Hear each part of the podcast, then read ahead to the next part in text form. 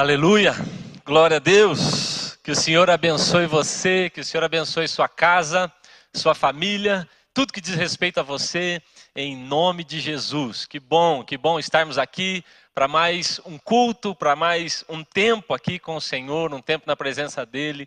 Onde você estiver, receba aí o toque do Senhor, o toque do Espírito Santo. Você que agora nos acompanha aí pela sua rede social, pelo Facebook, seja pelo YouTube, agora, agora receba aí o toque, a presença santa do Senhor. Muitos agora nos acompanham em várias partes, né, do Brasil, também do mundo é, a Rede Zoe aí espalhada por tantos lugares. É tão bom quando a gente pode estar junto, mas nesse momento Deus está nos abençoando, né, dessa maneira aí. Juntos, porém, um pouco aí separados, né, um pouco distantes nesse momento. Nós estamos é, completando nessa noite, concluindo aqui a série de mensagens Caminho no Deserto. Nesse domingo nós temos então a última mensagem dessa série que foi tão abençoadora para a minha vida. É claro que nós não conseguimos esgotar o assunto, infelizmente, porque é tão profundo, são tantas coisas né, que Deus tem falado conosco, e esse é um assunto que está tão contextualizado, aquilo que estamos vivendo, aquilo que estamos passando agora na nossa vida, é, está tão de acordo com esse contexto e aquilo que temos falado aqui. Mas Ele é bom, Ele é poderoso, o seu Deus, o nosso Deus é bom e é poderoso para fazer um caminho no deserto. E Ele é poderoso para também fazer rios no ermo, em lugares de sequidão, trazer um tempo de refrigério para nós. Isso é maravilhoso. Nós estamos então na quarta mensagem da série Caminho no Deserto. Nós falamos desde o início, falamos na primeira mensagem sobre a viagem. Você vai poder escolher de que maneira esse seu caminho vai ser. Se vai ser bom, se vai ser ruim, se vai ser estressante, se vai ser complicado. A segunda mensagem nós falamos sobre visão ou miragem, e você também teria que escolher onde os seus olhos estariam postos, se em Cristo ou se nos problemas que o deserto traz, porque o deserto traz com ele alguns problemas. Na terceira mensagem, que foi na semana passada, nós falamos sobre as provas, sobre como o deserto nos prova e como Deus nos quer passando pelo deserto aprovados. E nós falamos isso na semana passada, como então ter uma vida aprovada pelo Senhor, e em nome de Jesus, estamos passando pelo deserto, estamos passando pela prova, e em nome de Jesus seremos aprovados. Que Deus nos ajude que nunca mais tenhamos que passar pelas mesmas provas, pelas mesmas lições. Então, eu sempre dou essa dica: seja aprovado para você não ter que fazer tudo de novo. Meu Deus, meu Deus, eu não quero passar por isso outra vez. Que Deus nos livre disso. Então, seja aprovado. Hoje nós falaremos sobre quem é o nosso Deus? Essa é a pergunta que nós queremos responder aqui juntos. Quem é o nosso Deus? Quem é o seu Deus? No deserto, essa é uma pergunta muito séria.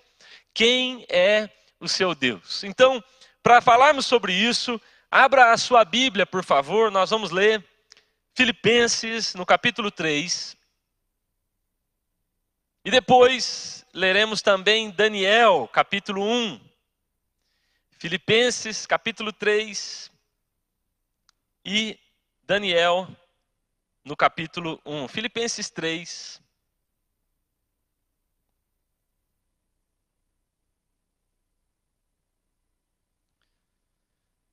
Nós vamos ler a partir do verso 7. Veja só, você pode acompanhar, os versículos aparecem aqui. Mas você também é sempre desafiado a anotar, né? É sempre tão importante. Então, Filipenses capítulo 3, a partir do verso 7 diz assim: Mas o que para mim era lucro, passei a considerar como perda por causa de Cristo. Mais do que isso, considero tudo como perda comparado com a suprema grandeza do conhecimento de Cristo Jesus, o meu Senhor, por quem perdi todas as coisas, eu as considero como esterco para poder ganhar Cristo e ser encontrado nele, não tendo a minha própria justiça, que procede de lei, mas a que vem mediante a fé em Cristo, a justiça que procede de Deus e se baseia na fé eu quero conhecer Cristo, o poder da sua ressurreição e a participação em seus sofrimentos, tornando-me como ele em sua morte, para que de alguma forma também possa alcançar ressurreição dentre os mortos. Esse texto é tão profundo, tão profundo. Se você perceber, Paulo, antes dele falar no verso 7, ele está falando sobre razões que ele tem para confiar nele mesmo. Então ele está falando, eu, eu sou bom, eu achava que eu era bom, eu achava, eu tinha sido treinado aos pés de Gamaliel, eu, eu fui circuncidado, eu fui treinado cidadão romano, eu sou de linhagem. Ele falou: se há alguém que poderia se garantir humanamente, essa pessoa sou eu, Paulo fala, mas ele diz: mas eu entendi que eu preciso largar a mão disso tudo para conhecer Cristo. O segredo está em conhecer Cristo. O texto é importante, mas é importante que você também entenda o contexto que ele está inserido. Então, agora Daniel, capítulo 1. Daniel, capítulo 1. A história de Daniel toda, assim, ela é tão profunda e é algo que Deus tem ministrado muito à minha vida.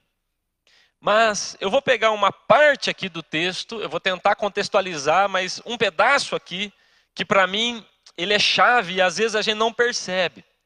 Então eu vou pegar esse pedaço só para contextualizar e a gente vai falar um pouquinho depois de Daniel e seus amigos, se der tempo, se der tempo, tá bom? Então diz assim, Daniel, capítulo 1, a partir do verso 6. Entre esses estavam alguns que vieram de Judá, os nomes deles, presta atenção, os nomes são muito importantes, porque o nome dele é Daniel, mas Sadraque, Mesaque e Abednego, eles tinham outros nomes.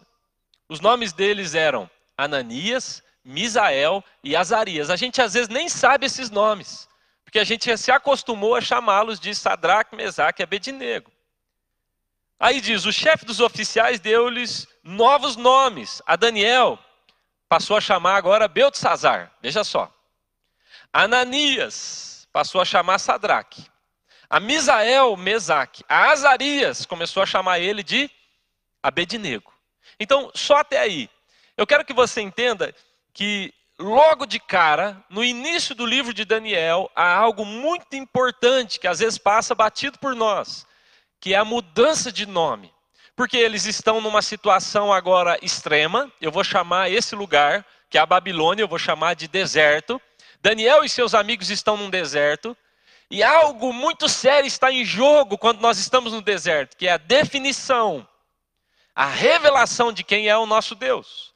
Então, quando eles chegam lá, preste atenção. O nome Daniel quer dizer Deus é o meu juiz. Então, eles tiram isso de Daniel. Daniel que chamava Deus é o meu juiz, agora passa a chamar o Deus da riqueza, que é Beltesazar. O nome de Ananias, por exemplo, veja só, Ananias significa Deus é o meu favor. Então agora eles mudam o nome de Ananias para Sadraque, e aí então Sadraque quer dizer servo de Acu, Acu é um dos deuses deles lá. O nome de Misael, por exemplo, eles mudaram para Mesaque. Mesaque quer dizer servo de Acu. Olha só, os dois que tinham nomes lindos. O nome de, de Daniel quer dizer Deus é meu juiz. O nome de Ananias quer dizer Deus é o meu favor. O nome de Misael quer dizer o Senhor é. Olha só que lindo, Deus é aquele que é. O nome de Azarias quer dizer Deus é aquele que me ajudou e eles mudaram tudo. Os nomes de Daniel e seus amigos carregavam também a importância de Deus na vida deles e a revelação de quem Deus era na vida deles. Quando eles são jogados no deserto, o inimigo tenta confundi-los. Então, aquele que tinha Deus por juiz, Deus é meu favor, Deus é aquele que é, Deus é aquele que me ajudou, agora eles têm seus nomes mudados para servos de outros deuses. Inclusive, Abednego quer dizer, Abed é servo, e Nebo Nego é aquele que era um deus também daquela época. Então, só para a gente contextualizar, para a gente iniciar aqui a nossa conversa Isso é muito importante que eu e você saibamos. Amém? Então vamos orar, Pai. Obrigado por essa noite, obrigado pela Sua palavra, obrigado também porque ela é tão profunda, ela é tão mais profunda do que nós podemos ver apenas ao olhar para ela, ou quando tentamos ter um entendimento racional, mas ela se torna tão mais profunda quando teu Espírito nos conduz, quando lemos a Bíblia a partir da ótica do Espírito Santo, quanta profundidade, quanta coisa poderosa nessa noite nos ajuda, nos ajuda a entender melhor aquilo que o Senhor quer nos revelar através da Sua palavra e nos ajuda principalmente a entender mais sobre quem é o Senhor. No meio do deserto, quem é o Senhor. Em nome de Jesus eu oro para que agora, através da internet, através do computador, do celular, desse aparelho, da tecnologia, o Senhor nos ministre poderosamente, de maneira poderosa, invada as casas, cale as outras vozes e ministre o nosso coração. Em nome de Jesus. Amém. Amém. Eu quero que você repita algo aí na sua casa em voz alta mesmo, vocês que estão aqui no templo também, em voz alta, diga isso comigo. Projeta aí para nós, 1 João capítulo 4, verso 4. E eu queria que você declarasse o que está escrito numa parte de 1 João capítulo 4, verso 4. A Bíblia diz assim: Maior é aquele que está em nós do que aquele que está no mundo. Repita isso: maior é o que está em nós do que aquilo que está no mundo. Aleluia, aleluia, presta atenção. Maior é o que está em nós do que aquilo que está no mundo. Bem maior. Tinha uma música que a gente cantava. E toda vez que a gente cantava maior é o que está em nós, sempre havia alguém para fazer uma segunda voz. Shalom lembrou, né? Sempre tinha alguém para fazer bem maior, bem maior do que aquilo que, que está é, Aquilo que está em nós é bem maior do que aquilo que está no mundo. Aleluia! Você carrega algo poderoso, algo grande, algo maravilhoso. Agora a pergunta, essa pergunta ela é tão poderosa, essa, essa afirmação ela é tão poderosa, irmãos, que se nós de fato soubéssemos o que é que carregamos, ah, se nós de fato soubéssemos com quem é que nós estamos falando, de quem nós estamos falando, ah, se nós de fato soubéssemos aquilo que carregamos, como tudo mudaria à nossa volta. Eu já estive em situações, eu me lembro de algumas. Suelen, uma vez, um rapaz, ele contou para nós, ele entrou, ele foi conversar com Suelen, ele foi armado. E ele disse: Hoje eu mato essa pastora. Porque ele dizia que toda vez que ele encontrava Suelen, ele se enchia de uma ira, de uma ira, ele queria matar ela, ele não sabia o que era. Um dia, ele disse que estendeu a mão para cumprimentar a Suelen, cumprimentou esse rapaz, e ele falou: Eu não sei. Eu comecei a tremer e eu saí. E ele falou: Eu saí falando algumas coisas que eu não sei dizer o que eu estava falando. Ele saiu endemoniado. Então ele pegou uma arma e ele falou: Eu vou matar essa pastora. Mas ele disse que ele entrava no ambiente, a Suelen estava lá, e a Suelen, como sempre, sorrindo. E ele disse que quando ela sorria para ele, ele tremia, ele tremia, ele dizia: há algo nela, há algo que me causa ódio, mas a mesma, a mesma pessoa que me causa ódio também me causa esse, essa, essa maneira impressionada de olhar. Maior é o que está em nós. Maior é o que está em nós. Eu me lembro de algumas vezes também de nós entrarmos em alguns ambientes em que demônios estavam manifestando. E às vezes a gente só lá da rua ouvia: eles chegaram, eles chegaram, e o demônio sabia quem nós éramos. Outras vezes entrar em salas e dizia: Olha para mim, demônio, olha aqui para mim. Ele dizia: Eu não posso, eu não posso. Há muita luz, há muita luz. E outra vez, uma pessoa, já aqui em Laranjeiras, ela me disse: Pastor, eu vinha nos cultos, e eu não conseguia olhar enquanto o Senhor ministrava, porque eu via nas suas costas algo muito grande. E era um anjo que no altar não cabia nem os pés dele. Mas eu olhava e via aquilo imenso que saía, ia para fora da igreja. Irmãos, maior é o que está em nós. Às vezes nós não sabemos o que estamos carregando. Às vezes nós não temos ideia do que estamos carregando. Quando João está escrevendo isso, quando João, João fala, maior é aquilo que está em vós, ele está escrevendo uma carta para a igreja. Ele está dizendo: vocês não sabem, mas vocês carregam algo maravilhoso, poderoso, grande demais. Mas ele colocou dentro de vós. João está dizendo: aquilo que está dentro de vós é o poder para vencer tudo lá fora. É o poder para acalmar tudo aqui dentro. O que vocês têm é suficiente.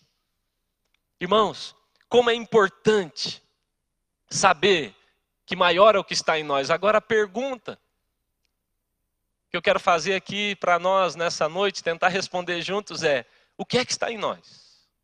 Se maior é o que está em nós do que qualquer coisa lá fora, se maior é o que está em nós do que qualquer vírus, do que qualquer crise, do que qualquer enfermidade, do que qualquer inimigo, do que o inferno inteiro. Então a pergunta é: o que é que está em nós? Essa é a pergunta mais importante. Eu tenho repetido essa frase, é uma frase de um pastor A.W. Tozer, e ele diz assim: aquilo que você pensa de Deus é a coisa mais importante sobre você. Aquilo que pensamos sobre Deus é a coisa mais importante sobre nós. Não se trata de uma visão positiva sobre mim, se trata de uma revelação correta sobre Deus. A guerra é essa. A guerra não é sobre me enxergar melhor. A guerra não é sobre ter uma visão positiva sobre mim, sobre meus problemas. Não, a guerra é que visão você tem de Deus. Que revelação você tem daquilo que você carrega. Hebreus capítulo 11, verso 27, a Bíblia diz assim: Pela fé, Moisés, a Bíblia está falando de Moisés, pela fé, Moisés saiu do Egito, não temendo a ira do rei, e perseverou. Por quê? Presta atenção. Porque ele via aquele que é invisível. Porque ele via aquele que é invisível. Pela fé, Moisés não teve medo, Moisés não temeu, Moisés perseverou. Por quê? Porque ele via aquele que é invisível, a revelação de quem Deus é. Vai te ajudar a atravessar o seu deserto da maneira correta. A visão de quem Deus é vai dar uma clareza também sobre quem eu sou. Algumas vezes você olha para a Bíblia e vê homens, mulheres de Deus com uma visão tão correta sobre si, e você diz: "Vamos lá, eu preciso ter uma visão melhor sobre mim". Não, não, não é esse o caminho. O caminho é quem é quem é aquele para quem esses homens estavam olhando, que fez com que eles enxergassem a si mesmos, enxergassem as crises à sua volta de maneira tão diferente? Está lá Caleb. Nós falamos dele aqui outro dia, acho que o Shalom chegou a tocar no nome dele, está lá Caleb, diante da fala dos espias, Caleb fala: Não, não, vocês entenderam errado.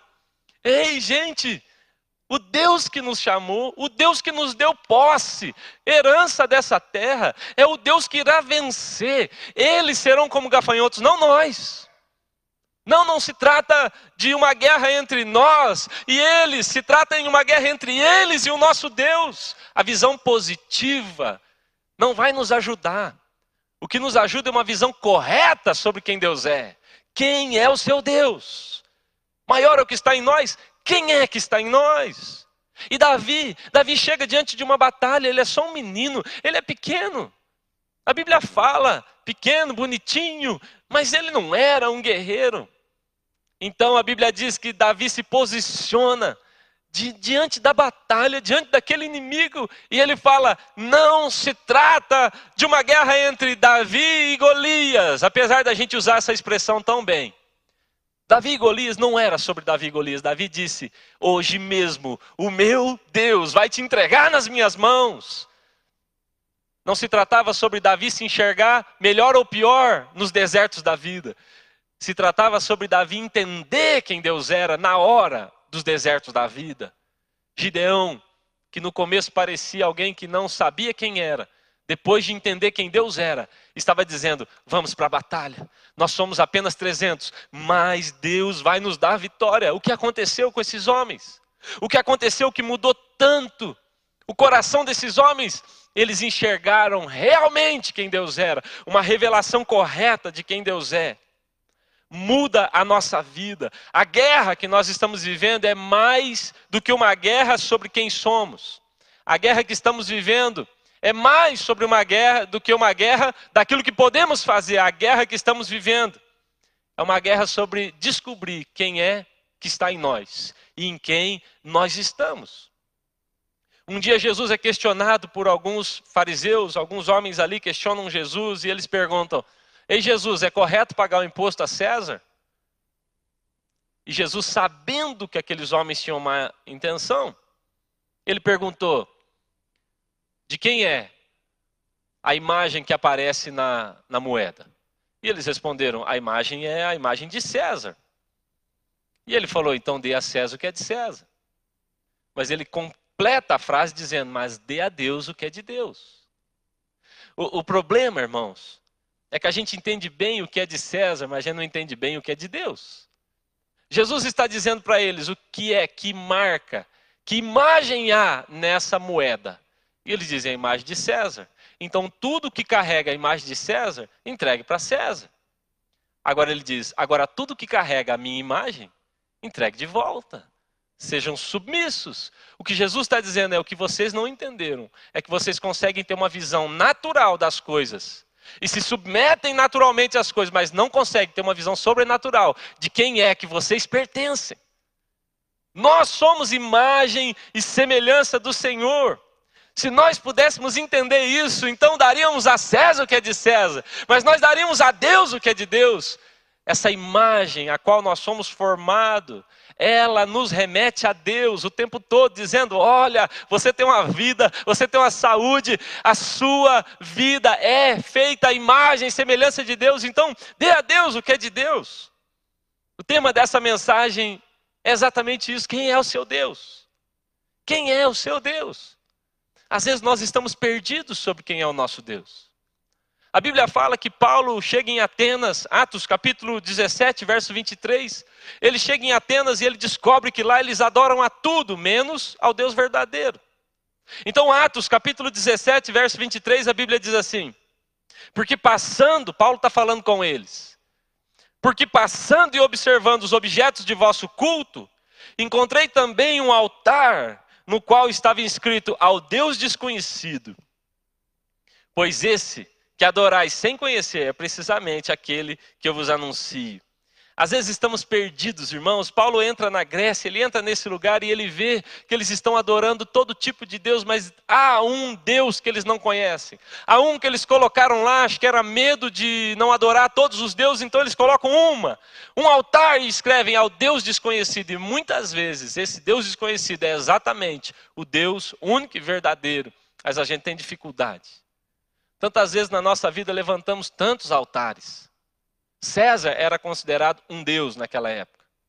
Tantos altares, entregamos tantas coisas a outros deuses, mas não entregamos a Deus a glória que é de Deus. Não entregamos a Deus a obediência que é digna dele. Não fazemos aquilo que deveríamos fazer simplesmente por estarmos perdidos e não saber exatamente quem é o nosso Deus. Com quem caminhamos? Uma vez, foi feita uma, uma pesquisa eu gosto muito de acompanhar esses institutos de pesquisa, mas foi feita uma pesquisa uma vez sobre quem é Deus. A pergunta era essa: quem é Deus para você? E as pessoas andaram pelas ruas, isso foi feito em vários países, e eles entrevistavam as pessoas aleatoriamente, especialmente aqueles que não tinham uma, um cunho religioso. Então eles perguntavam para a pessoa: para você quem é Deus? Para você quem é Deus? E eles chegaram a uma conclusão: o mundo, o povo não conhece Deus. E aí eles fizeram essa pesquisa também entre o povo que se diz cristão. E eles perceberam que as diferenças não eram muito grandes, que ambos tinham as mesmas respostas subjetivas, soltas e não muito pontuais. E eles então consideraram as respostas que mais foram repetidas. E era a seguinte: O que é Deus para você? E a resposta era: Deus é uma luz. Deus é um poder. Deus é uma força. Deus é o cosmos. Deus é o universo. Essas eram, essas eram as respostas mais comuns nessa pesquisa. Porque é, qual a razão das pessoas terem respostas tão amplas, tão genéricas sobre Deus? A razão é que elas não conhecem Deus. A razão é que muitas vezes lemos sobre Deus, falamos sobre Deus, cantamos sobre Deus, ouvimos sobre Deus, mas de fato nós não conhecemos quem Deus é. Às vezes eu fico espantado, irmãos. Nós vamos atender casais, vamos conversar com casais, e às vezes eu fico espantado como um dos cônjuges não conhece o outro.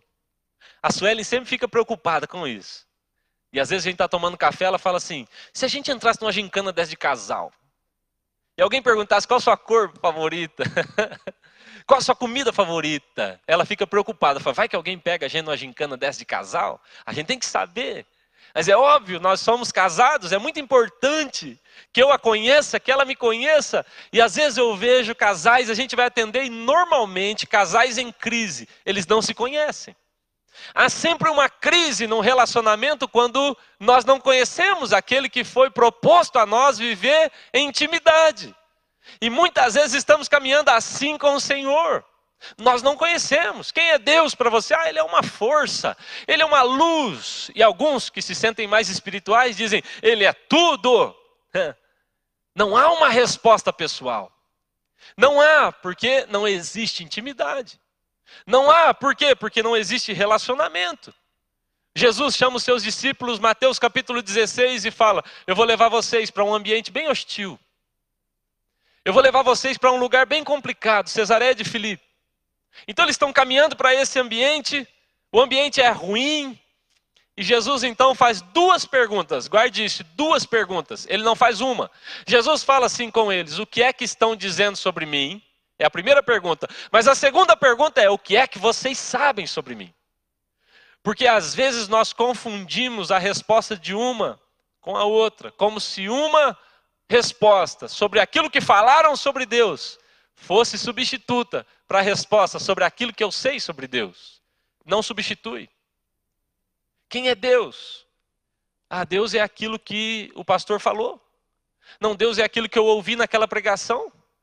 Não, Deus é aquilo que eu ouvi numa conferência. Deus é. Não. Jesus ele tem o cuidado de fazer a pergunta certa para os seus discípulos. Ele diz: Eu quero saber o que é que vocês estão falando sobre mim. Uma vez eu, eu fiquei muito mal, porque eu estava começando a caminhar com Jesus, apesar de nascer na igreja, eu não conhecia bem quem era Deus. Para mim, Deus era aquilo que os meus pais disseram, aquilo que os meus, pastor me, meus pastores me falaram. Eu não tinha uma revelação pessoal sobre quem é Deus. Eu quero afirmar a você: você não vai resistir até o fim de um deserto se você não souber quem Deus é para você ser uma revelação pessoal de quem Deus é, você não vai suportar. Nós não suportaremos só com informação do que disseram para nós. Nós podemos até começar com informação que recebemos, mas não vamos completar só com esse tipo de informação. E eu fui para uma agência missionária chamada Jocum, e eu me lembro que eu cheguei lá todo empolgado, animado, eu tinha 17 anos.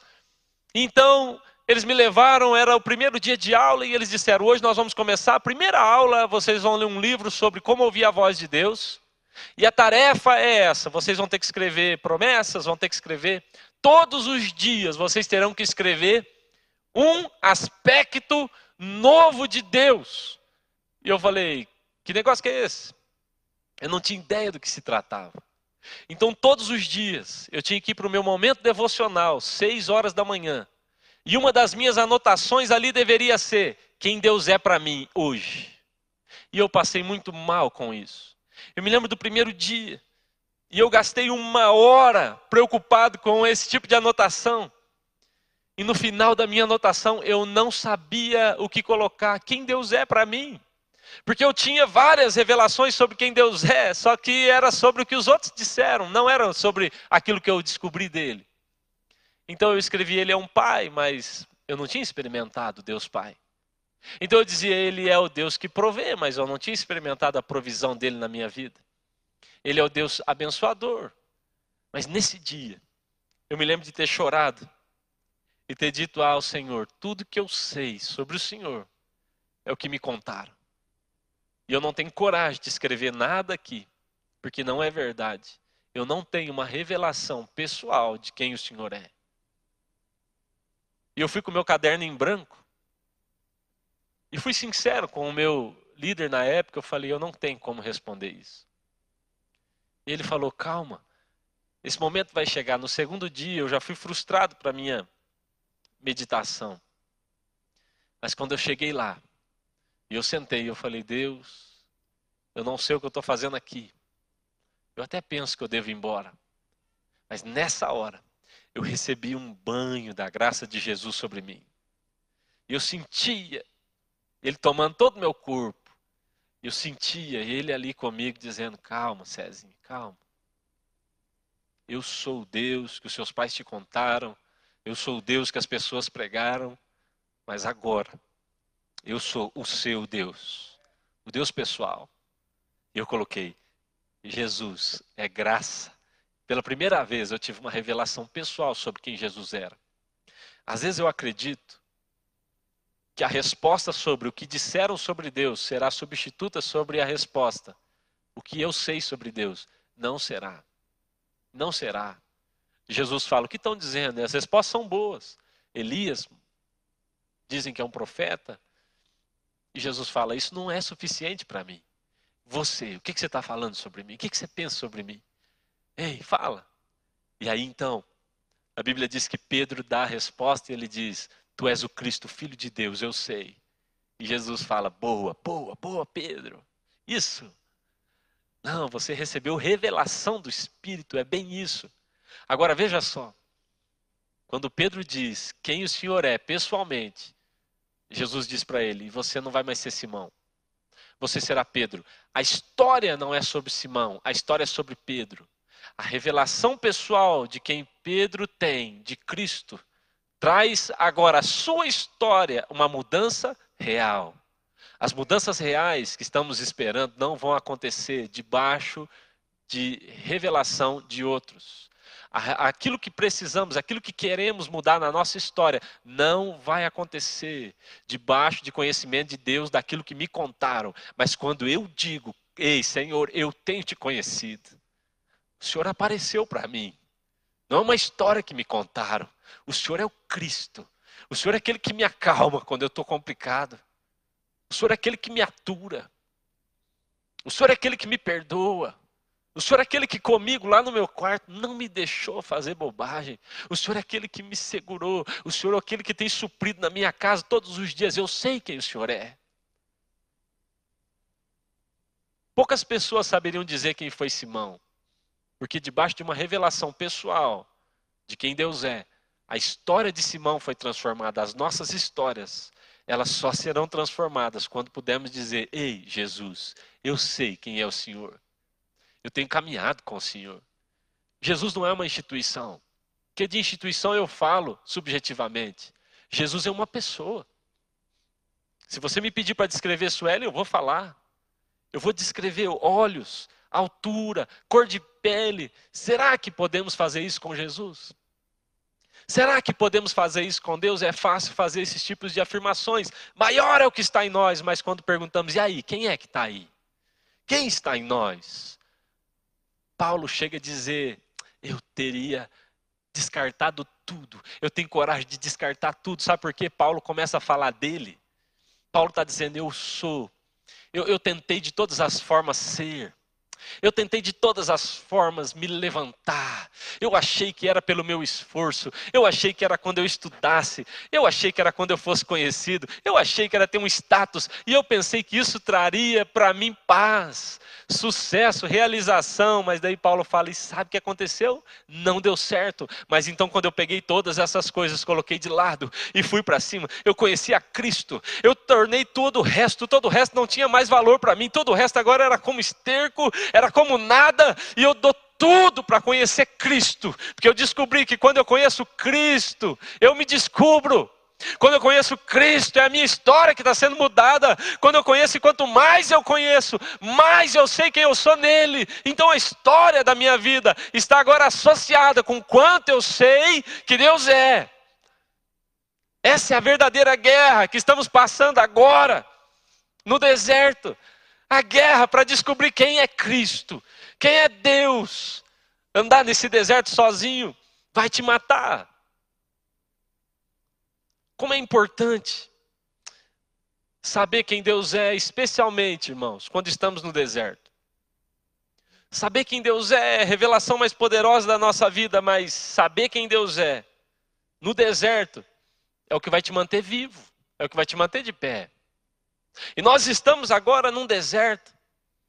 Toda mudança que Pedro esperava para a sua história, a expectativa de futuro, foi mudada no dia em que ele disse: Eu sei, eu sei, eu posso responder essa. Será que você pode responder essa hoje? Quem é Ele para você? Mas o deserto é um lugar onde o nosso conhecimento de Deus é provado. O deserto é o lugar que prova o que sabemos de Deus. Semana passada nós falamos em Deuteronômio capítulo 8, o texto que diz: Eu vos levei para o deserto para provar o seu coração, para saber o que estava no seu coração. É interessante, irmãos, que Deus já sabia o que estava no coração do, do povo dele. Deus não levou o povo para o deserto para descobrir. Deus levou o povo no deserto para que eles descobrissem. Para que eles percebessem que eles não tinham a menor ideia de quem Deus era. Eles tinham recebido favores de Deus, eles tinham recebido bênçãos de Deus, mas eles não tinham a menor ideia de quem Deus era. O deserto é um lugar onde aquilo que eu sei de Deus é colocado em prova. Nesse tempo de pandemia, de isolamento, nesse tempo agora que estamos vivendo, irmãos, nesse tempo aquilo que sabemos de Deus está vindo à tona. E pior, aquilo que achávamos que sabíamos também está vindo à tona. Tantos de nós que pregávamos o Evangelho, ensinávamos o Evangelho e dizíamos confiar em Deus, a palavra está nos provando agora. Porque falamos daquilo que ouvimos e não daquilo que experimentamos. Ó, provar e ver de que o Senhor é bom. Você precisa provar. Prova, vê, e aí você descobre o caráter bondoso dele. Mas veja só, Jesus foi para um deserto. E lá no deserto, a gente percebe que no deserto, Jesus foi provado sobre quem? Sobre quem era o seu pai. A Bíblia diz assim: que Jesus lá no deserto ouviu do tentador: se tu és filho. Ou seja, qual é a grande batalha que Jesus está vivendo no deserto? A identificação de quem é o seu Deus. Moisés vai para o deserto, Moisés está em Midian. E lá naquele deserto Deus aparece para ele. Ali em Midian, irmãos, ele fez várias vezes a pergunta: quem é Deus? E agora Deus aparece no meio da sarça. E Moisés então quer saber: ei, Senhor, se o Senhor vai me mandar para libertar esse povo, eu quero saber qual é o seu nome. Eu acho isso demais, porque Moisés, ele não dá um passo sem a presença de Deus, mas ele também não dá um passo sem saber primeiro quem é Deus. E Deus fala para ele: ei, Moisés, você pediu bem, você perguntou bem, mas a minha resposta para você agora vai ser: eu sou o que sou, eu sou o que eu quiser ser. Eu vou te dar toda a revelação, Moisés. Porque Moisés precisava ter a revelação de quem Deus era. Porque logo em seguida ele passaria 40 anos com aquele povo andando pelo deserto. Como é importante saber quem Deus é no nosso deserto. O povo de Israel, eles entram no deserto, irmãos, mas infelizmente eles não sabiam quem Deus era. Infelizmente, eles entraram no deserto sem esse conhecimento. Preste atenção, o tempo todo Deus fala para Faraó: deixe meu povo ir para que me adore. A proposta de Deus sempre foi relacionamento. Deixa eles irem, para quê? Para que me conheçam, para que me adorem, para que vivam comigo, mas o tempo todo o povo fugiu de Deus.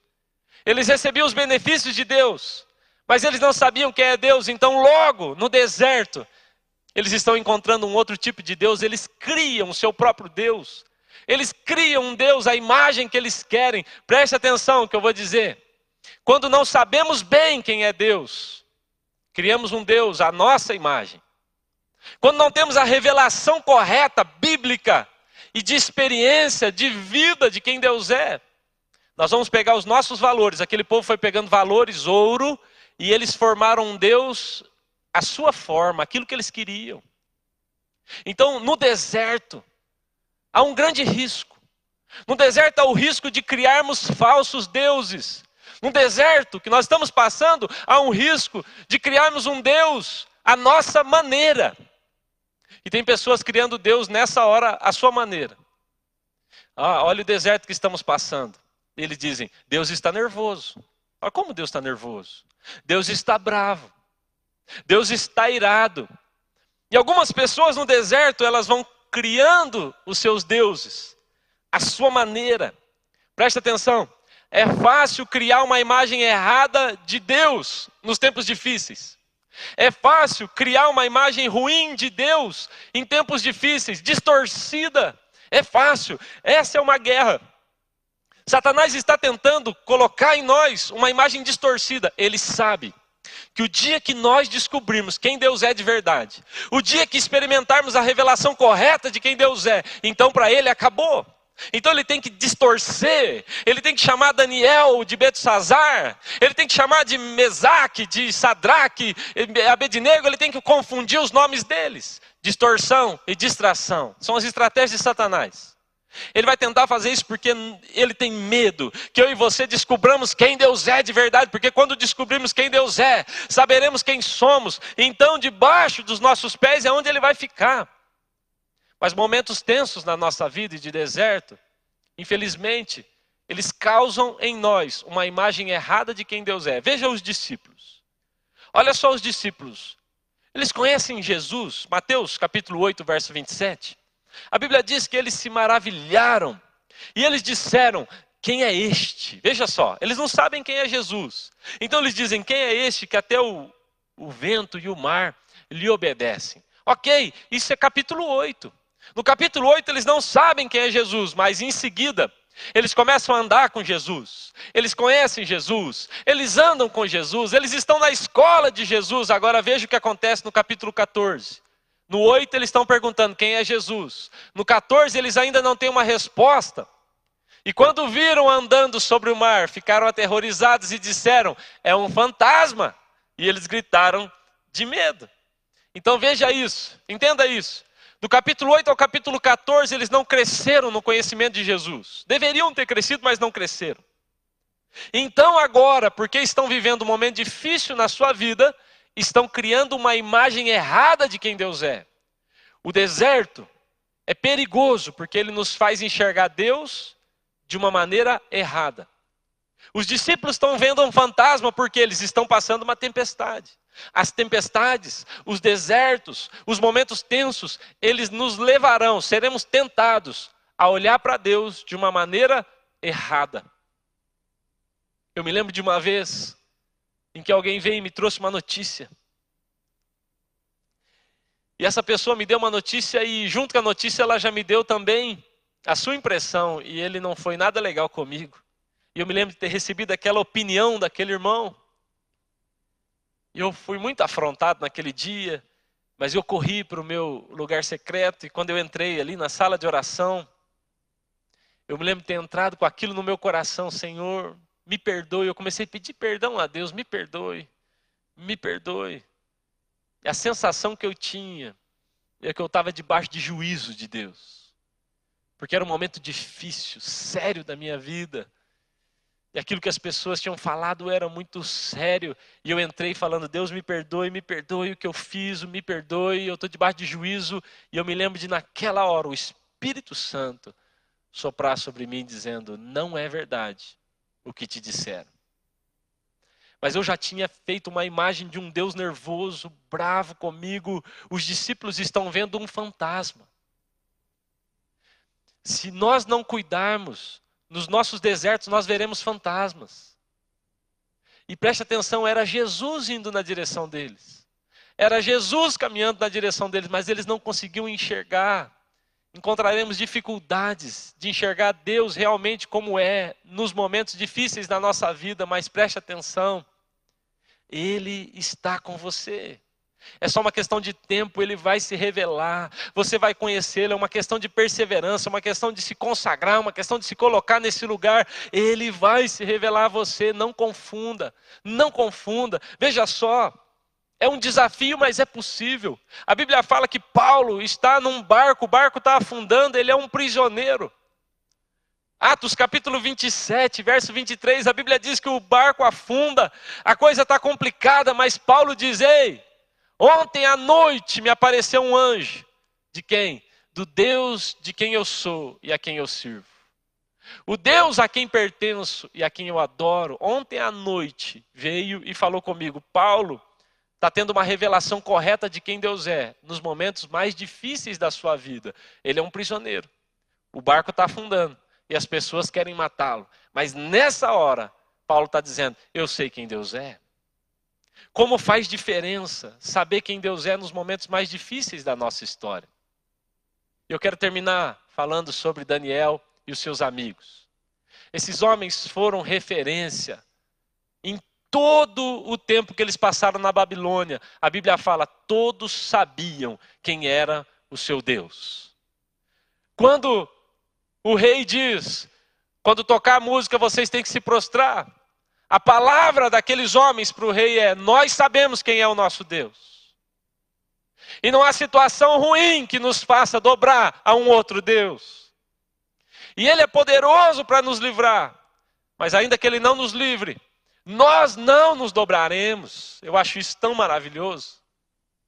Irmãos, às vezes nos dobramos as situações, as circunstâncias, nos dobramos a elas, simplesmente porque não conhecemos o nosso Deus. Quando você e eu conhecemos de fato quem é Jesus, quem é Deus, então não nos dobraremos mais a nada. A única pessoa digna da nossa adoração é o nosso Deus. Aqueles homens são fiéis, eles são firmes. Quando dizem a Daniel, ei Daniel, há um decreto agora, você não pode adorar a Deus, a Bíblia diz na sequência, então Daniel foi e orou ao seu Deus, como ele fazia de costume, ele não mudou. Ele está dizendo, o meu Deus não mudou. O meu Deus não mudou, mas nós vamos te jogar na cova dos leões. Então joguem.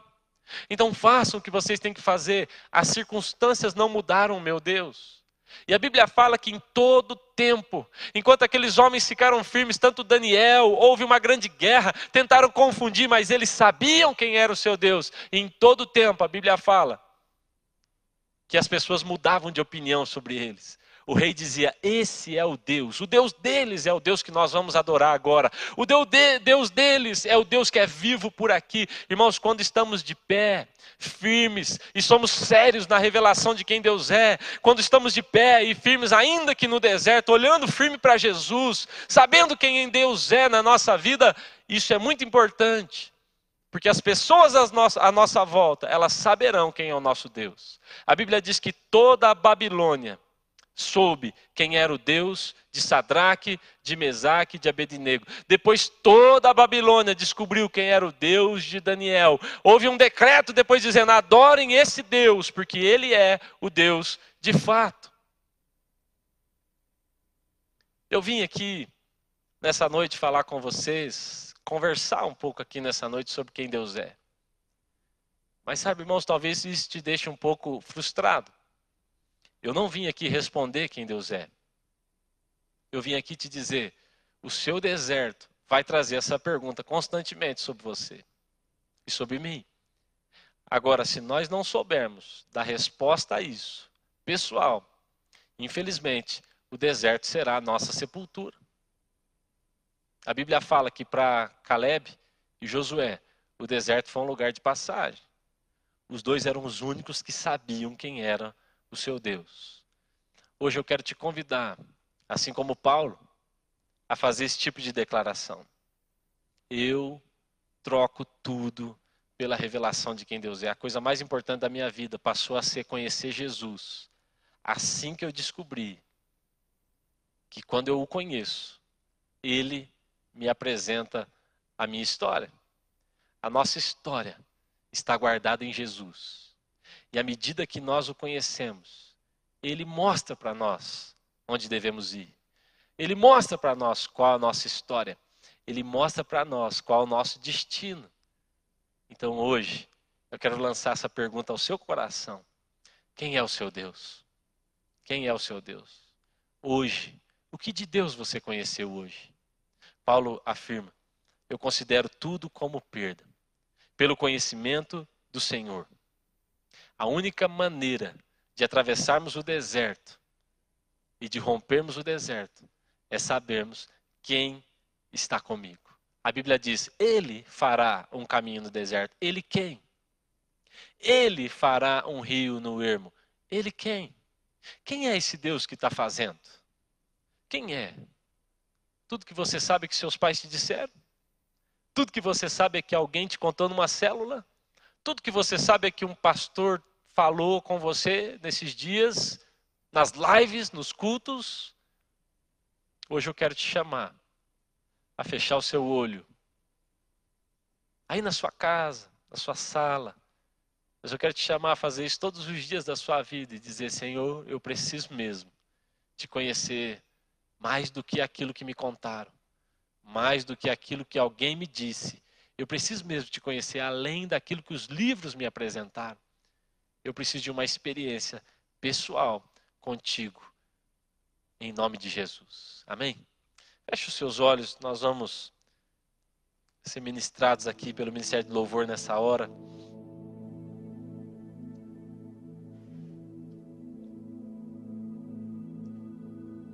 Pastor, é errado dizer que ele é o leão da tribo de Judá? É errado dizer que ele é a raiz de Davi? É errado dizer que ele é o alfa, ele é o ômega? Não, não é errado. Ele é. Ele é. A pergunta é: você conhece isso como? Daquilo que te contaram? Daquilo que você leu? ou daquilo que você tem experimentado? A primeira vez que Abraão usou a expressão, é a primeira vez que essa expressão aparece na Bíblia, Jeová Jireh.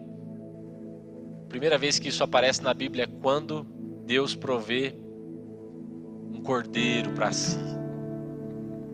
Quando Isaac está para ser imolado. E naquela hora, Abraão diz: Ele é o Jeová Jireh porque ele estava tendo uma experiência de provisão na sua vida. E os nomes de Deus, eles vão surgindo na boca dos profetas, medida que os profetas experimentam daquilo que Deus é. Então Moisés diz: Ele é o grande eu sou. Por quê? Eu experimentei isso.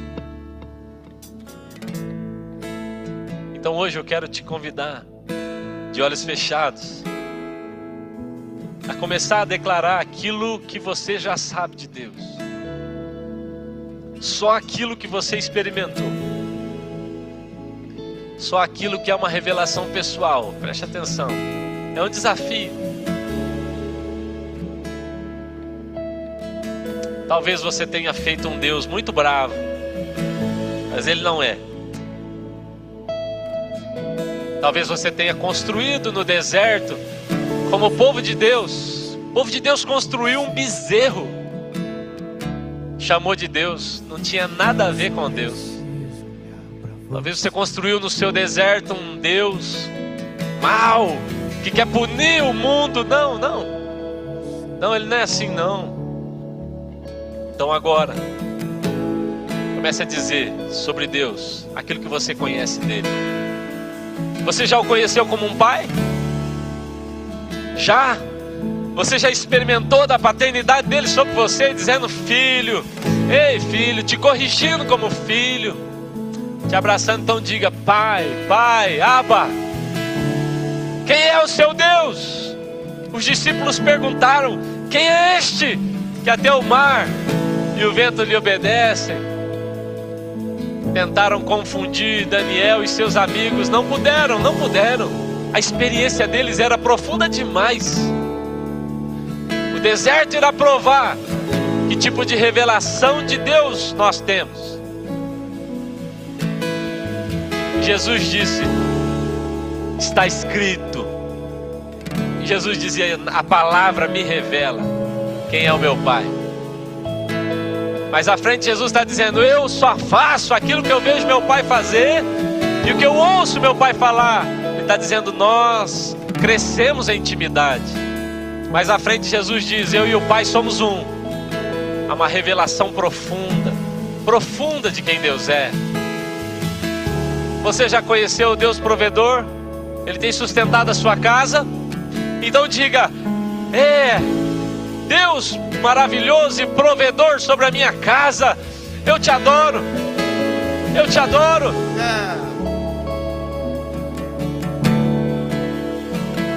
Maior é o que está em nós, mas quem é que está em você? Quem é que está em nós? Quem? Diga agora. Você já experimentou do Deus que cura? Sim. O Deus que te sara? Então diga: Eu te amo. Jeová Rafa, o Deus que cura. Você já viu ele se levantando na sua vida? e pondo para correr demônios. Você já viu ele se levantando na sua vida e pondo para correr os seus inimigos.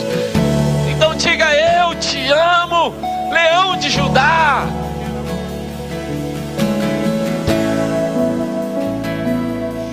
Abrigo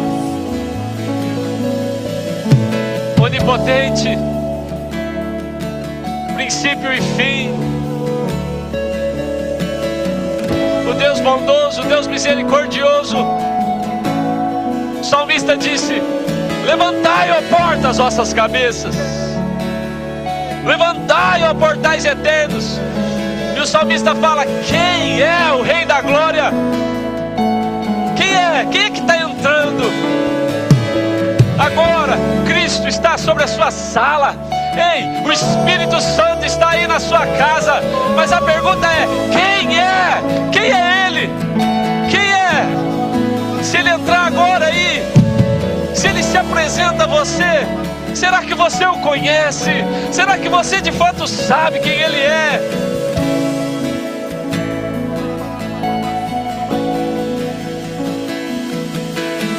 Ele é o Deus que te sara, Ele é o Deus que te cura. Quem é? Levantai, ó porta, as vossas cabeças. Mas quem é que vem? Quem está entrando? O salmista diz: O Rei da Glória, o Rei da Glória vem aí. Eu vejo, eu vejo com uma coroa. Ah, eu vejo ele dominando, eu vejo ele governando. Ele está invadindo a sua casa, ele está invadindo os espaços da sua família. Mas quem é? Quem é ele? Olhe para ele agora. Aquilo que Ele disse que seria em Sua palavra. Ele é tudo aquilo que agora você precisa. Eu sou aquilo que eu quiser ser, essa é a palavra dele. Levantai, ó portas, as vossas cabeças. Quem é que está entrando em sua casa? Quem é que está invadindo o seu coração agora? Do que é que você precisa? Não há um jeito de vencermos no deserto longe da revelação de quem é Jesus. Agora Cristo invade seu coração, sua alma e me diz do que é que você precisa. Talvez para alguns agora ele seja a cura para a alma, o refrigério, a paz, o alívio. Talvez ele seja aquele traga agora a mansidão. Talvez Ele seja aquele que vai arrancar todo o medo. Em nome de Jesus, receba a revelação pessoal de quem Deus é. Receba esse tipo de revelação. Mais, muito mais do que te contaram, muito mais do que te explicaram, você experimenta agora. Receba o colo do Deus que é Pai. Receba a cura do Deus que é Rafá. Receba a provisão do Deus que é Jirê. Receba agora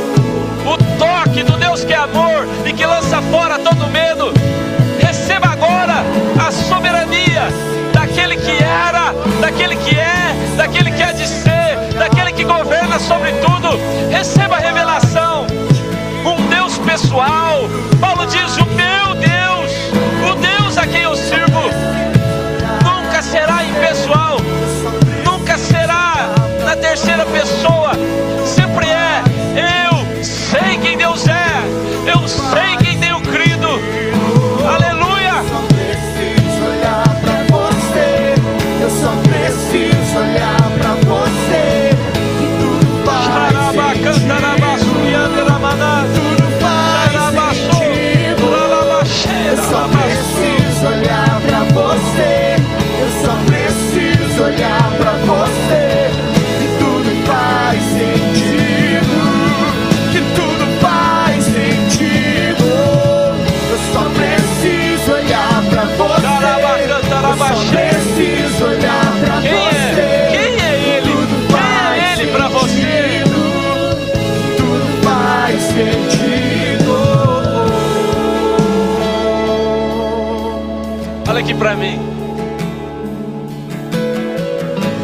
deserto não será um problema se você tiver revelação de quem Deus é e de que Ele está com você nesse lugar. Deus tentou de todas as maneiras se revelar ao seu povo. Ele disse: Eu sou a nuvem, eu sou a coluna, eu sou a pedra, eu sou o pão, eu sou, eu estou com vocês. Mas eles não tinham fome, não tinham sede. Eles estavam tão perturbados pelo deserto. Deserto vai te testar. O deserto vai te testar, mas lembra que não é sobre você, é sobre quem é o seu Deus. Primeiro você descobre quem é Deus e depois ele te mostra quem é você. O que foi a cova dos leões? Nada, porque ele sabia quem Deus era. O que foram? O que foi a fornalha? Nada, porque eles sabiam quem Deus era. O rei fala: Viu, será que eu não coloquei três lá? Aí eles falam: Sim, colocamos três. Ele fala: Por que, que eu vejo quatro? Por que, que eu vejo quatro? Sabe por que você vê quatro? Alguém podia ter dito para aquele rei: Sabe por que o senhor vê quatro? Porque esses meninos não negaram o seu Deus. E quando o deserto apareceu, e quando a crise veio, e quando a fornalha foi acesa sete vezes mais, esses meninos disseram: Não adianta mudar o nosso nome. Não adianta fazer confusão, nós sabemos quem é Deus. Não há pandemia, não há crise, não há quarentena, não há nada que nos confunda sobre quem Deus é. Ele não muda em circunstâncias difíceis, nós sabemos quem Ele é. Então Deus fala: se vocês sabem que eu sou, vamos junto nessa fornalha. A Bíblia diz: e o quarto ser tinha forma e a semelhança dos deuses. Não, eles viram errado. Eles viram errado. O quarto ser não tinha semelhança dos deuses. O quarto ser era o próprio Deus. A Bíblia diz: e eles passeavam na fornalha. Só um jeito de passearmos pelo deserto, só um jeito de passearmos livres. A Bíblia diz que nada os amarrava mais. Só um jeito de passearmos livres no deserto e atravessarmos e chegarmos do outro lado. Só um jeito, irmãos, e o jeito é sabendo quem é o meu Deus, o quarto ser que não me deixa, socorro bem presente na hora da aflição. Ele é aquilo que eu preciso a sua revelação de Deus vai garantir o fim desse deserto na sua história. A nossa vida está nele. Nós descobrimos quem somos ao descobrir quem ele é. Ei, Pedro, como você era Simão, Pedro, como você era fraco e frágil, até que você descobriu pelo Espírito quem eu sou. Então agora, Deus diz para eles, Jesus fala, agora você será Pedro, e a sua história não será mais contada como Simão, mas agora será contada como Pedro. Pedro, a rocha firme. A nossa firmeza está em descobrir quem Jesus é, em nome de Jesus. Então, irmãos, nós podemos fazer orações lindas, dizendo que Deus é maravilhoso, que Deus é cheio de glória, que Deus é Pai, que Deus é o príncipe, que, que Jesus é o príncipe, o Pai da eternidade podemos fazer as declarações mais proféticas desde que isso seja uma verdade em mim e que eu busque conhecê-las de maneira pessoal. Paulo disse: Eu vou dedicar minha vida a fazer isso. Eu descobri que esse é o segredo. Esse é o segredo. Então feche os seus olhos. Nós vamos cantar mais uma vez esse refrão. Vamos cantar mais um pedacinho desse refrão, Shalom. Então, de olhos fechados, eu quero que você hoje diga: Senhor, eu tenho tanta fome, eu tenho tanta sede. Eu quero saber quem é o Senhor. Quem é o Senhor? Eu quero saber. Ah, Senhor, eu sei que eu nunca vou saber tudo. Sim, o meu deserto faz sentido. A crise faz sentido. A cova faz sentido. A fornalha faz sentido. Eu tenho condição de caminhar, de passear. Livre, livre. Aleluia. Louvado seja o seu nome.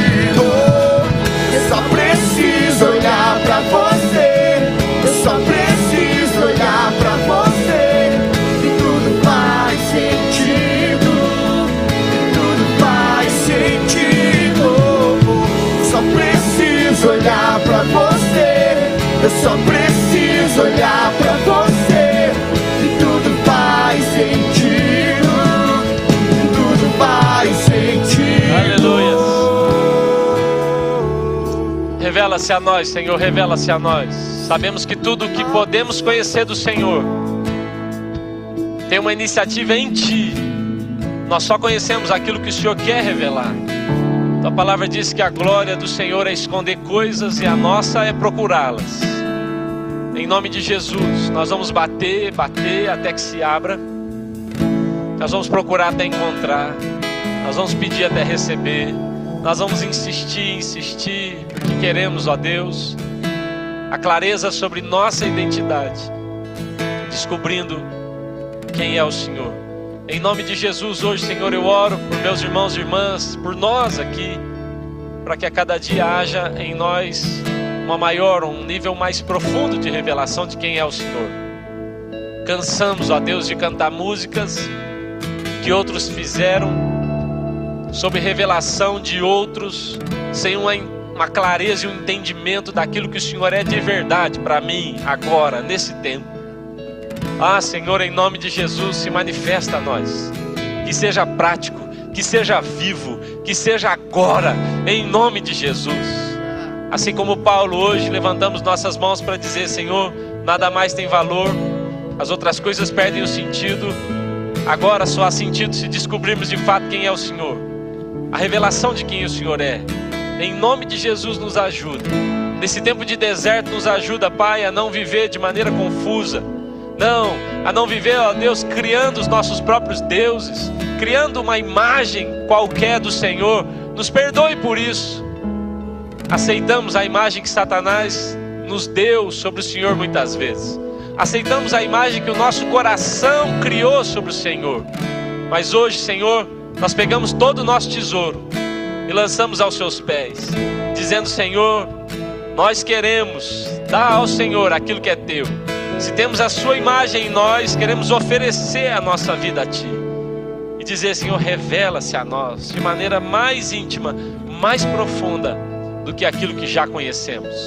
Em nome de Jesus, Senhor, para que quando alguém pedir a razão da nossa fé, nós saibamos dizer quem é o Senhor não daquilo que nos contaram, mas daquilo que experimentamos. Em nome de Jesus. Dá-nos uma revelação mais profunda dia a dia. Em nome de Jesus Cristo. Amém.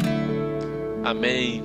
Meu irmão, minha irmã, que a bênção do Deus, que é tudo, a bênção do Deus Todo-Poderoso, Criador do céu e da terra, aquele que não tem começo nem fim, a bênção desse Deus poderoso e Pai esteja sobre a sua vida. Que a bênção de Jesus Cristo, Filho, a raiz de Davi, o leão de Judá, aquele que foi morto, mas ressuscitou, aquele que nos toca, que nos sara, que nos cura, esteja sobre a sua vida. Que a bênção do Espírito Santo, nosso amigo, aquele que está em nós agora, que a bênção do Espírito Santo, aquele que nos convence, nos conduz, aquele que nos entrega ao noivo, que a bênção dessa trindade maravilhosa, tão maior do que aquilo que nós podemos dizer, que essa bênção esteja sobre nós hoje e sempre, nos conduzindo pelo deserto, trazendo novas revelações, agora e para sempre. Amém e amém. Aleluias, aleluias. Deus abençoe sua vida, meu irmão e minha irmã, e essa semana será a semana mais poderosa da sua vida até aqui. Talvez o seu deserto não termine ainda essa semana, mas eu quero te garantir que agora, com a revelação correta de quem é Jesus, de quem é Deus, andando com uma revelação pessoal de quem Ele é, o seu deserto não será um lugar tão ruim assim. Deus abençoe. Deus abençoe sua vida. Nós voltamos em dois minutinhos com a nossa live aqui pelo Instagram. Dois minutos e nós já voltamos aqui é, conversando um pouquinho, tá bom? Um abraço, fique com Deus.